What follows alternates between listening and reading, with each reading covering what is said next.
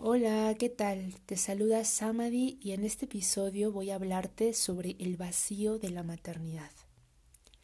Decía Victoria Sau que el patriarcado es un vacío de maternidad. Te platico que además de este podcast tengo un proyecto llamado Creación Placentera. Este proyecto fue inspirado en una autora española feminista llamada Casilda Rodríguez. Muchos de los estudios e investigaciones que personalmente he realizado han sido a partir de su trabajo. Para mí es una fuente de inspiración y este proyecto, que básicamente es de acompañamiento psicocorporal que ofrezco a mujeres, adolescentes, gestantes y madres, es la manera en que honro la semilla de conocimiento que Casilda sembró en mí.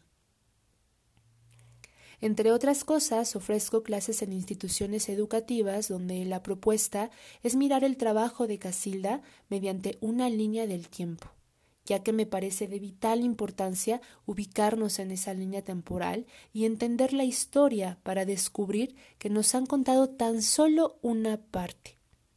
Y me refiero a que conocemos las guerras, las revoluciones, las construcciones de los imperios, pero poco o nada conocemos de la era dorada, de la era donde la vida se vivía en armonía y paz, por eso, gracias damos por las historiadoras, antropólogas, arqueólogas y mujeres y hombres que han aportado sus conocimientos para que sepamos que vivir la vida de forma pacífica, armoniosa y amorosa fue y es posible, porque hay estudios que avalan que no siempre habíamos vivido en guerra, en esclavitud y en engaño.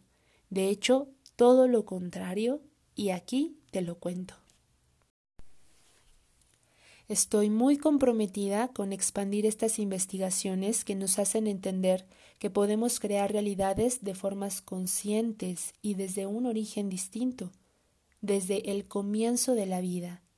Y eso es a través de la maternidad consciente, resignificando a la mujer y a la maternidad, unificando y concientizando la concepción, la gestación, el parto y la crianza. Así crearemos una sociedad mucho más amorosa, unida y en conciencia de la vida.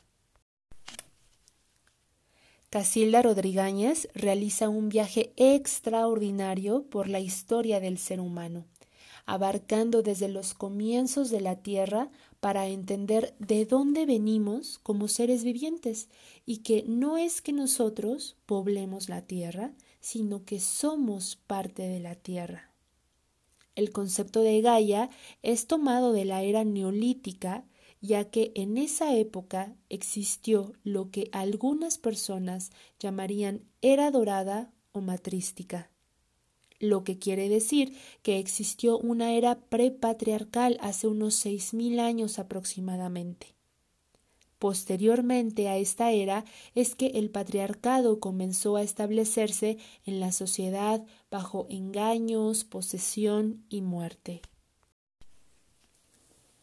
Los estudios arqueológicos confirman que en el tiempo de la matrística los grupos humanos se regían por el principio materno, que es la identificación absoluta de una persona con otra persona. Sepamos que el deseo materno es una entrega absoluta a realizar el bienestar del otro y este deseo es incompatible con el sufrimiento de otra persona. Los grupos humanos que se formaban en torno al principio materno eran de una riqueza de cuidado mutuo.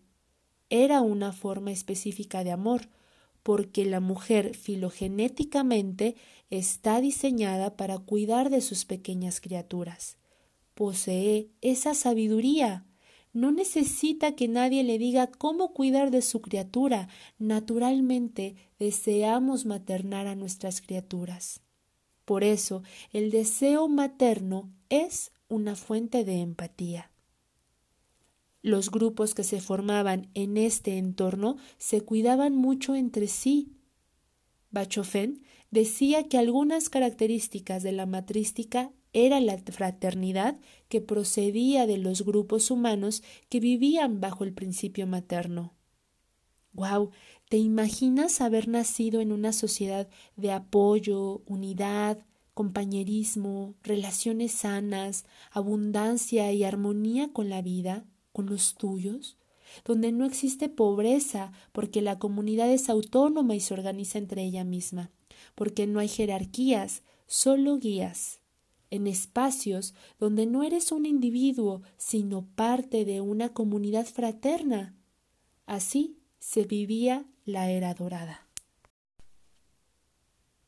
Con la desaparición y más bien el genocidio de aquellas mujeres, desapareció también la paz en la tierra, porque desaparecieron las mujeres que habían preservado el principio femenino materno, el equilibrio con la vida, las mujeres que honraban a Gaia. Así nace una sociedad patriarcal basada en la guerra y en la esclavitud, generando personas indiferentes hacia el bienestar del otro, para poder ejercer la crueldad y soportar el trabajo del régimen de esclavitud.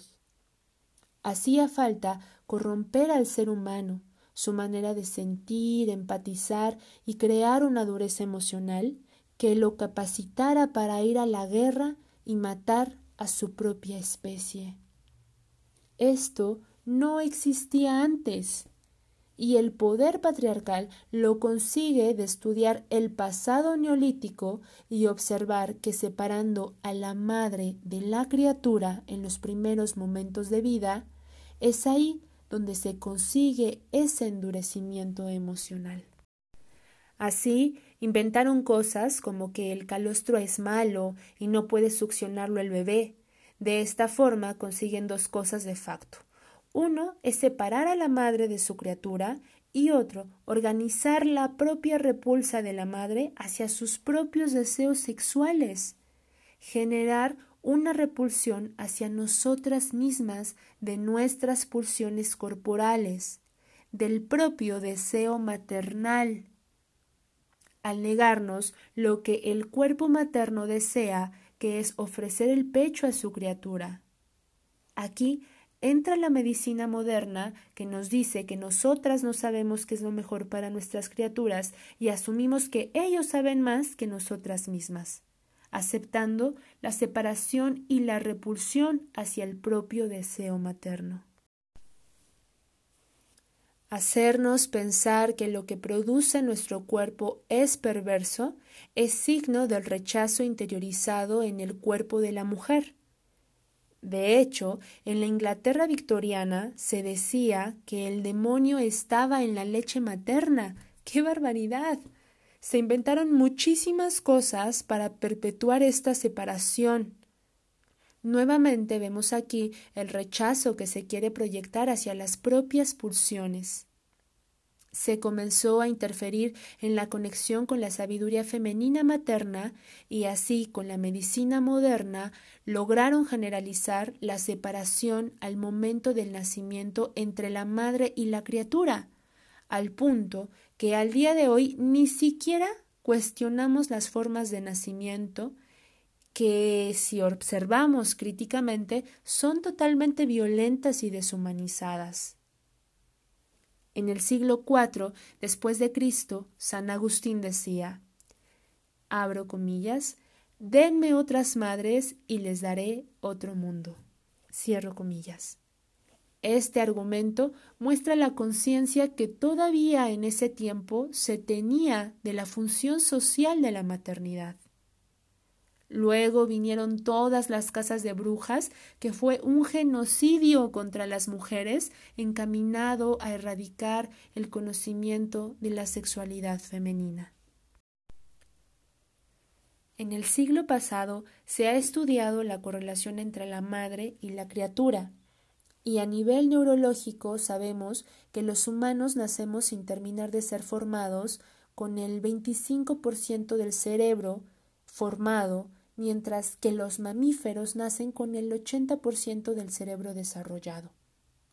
Lo que quiere decir que cuando nacemos requerimos de cuidados especiales porque aunque nacemos con muchas neuronas, estas neuronas están sueltas y el desarrollo general posteriormente al nacimiento es el establecimiento de la sinapsis para formar redes neuronales, y aquí entra la consecuencia de la separación de la madre con la criatura, porque cuando la criatura entra en estado de estrés al momento de salir violentamente al mundo, porque recordemos que la criatura viene de un estado de completa armonía, donde ha sido su casa por nueve meses, y al salir de ese hogar, al salir de ese espacio, es sangoloteado, golpeado, colocado en metales fríos, tratando de forma insensible a este ser, y es así como se produce una descarga de estrés muy tóxica para las neuronas.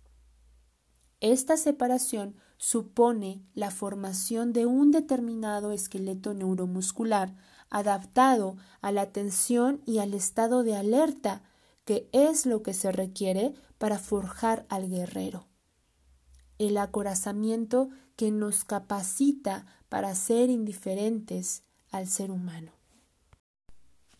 Tenemos que entender que la maternidad es una completitud de fenómenos físicos y psíquicos, que incluye la concepción, gestación, parto y crianza, Quiere decir que la maternidad es en su conjunto el desarrollo sexual de la mujer. La maternidad no es una enfermedad, por lo tanto no debería tratarse como se trata en la actualidad. Es una fase de la sexualidad femenina que requiere su debido acompañamiento, trato y espacio de conciencia y armonía. El deseo materno son descargas de oxitocina que a su vez viaja por el torrente sanguíneo para, para encajarse en unos receptores específicos, mismos que se insertan en fibras musculares de la vagina, del útero y los pechos. Este encaje produce la activación de los músculos de determinados actos sexuales. El deseo materno promueve una bioquímica que a su vez implementa un desarrollo de la sexualidad humana a través de la sexualidad de la reproducción.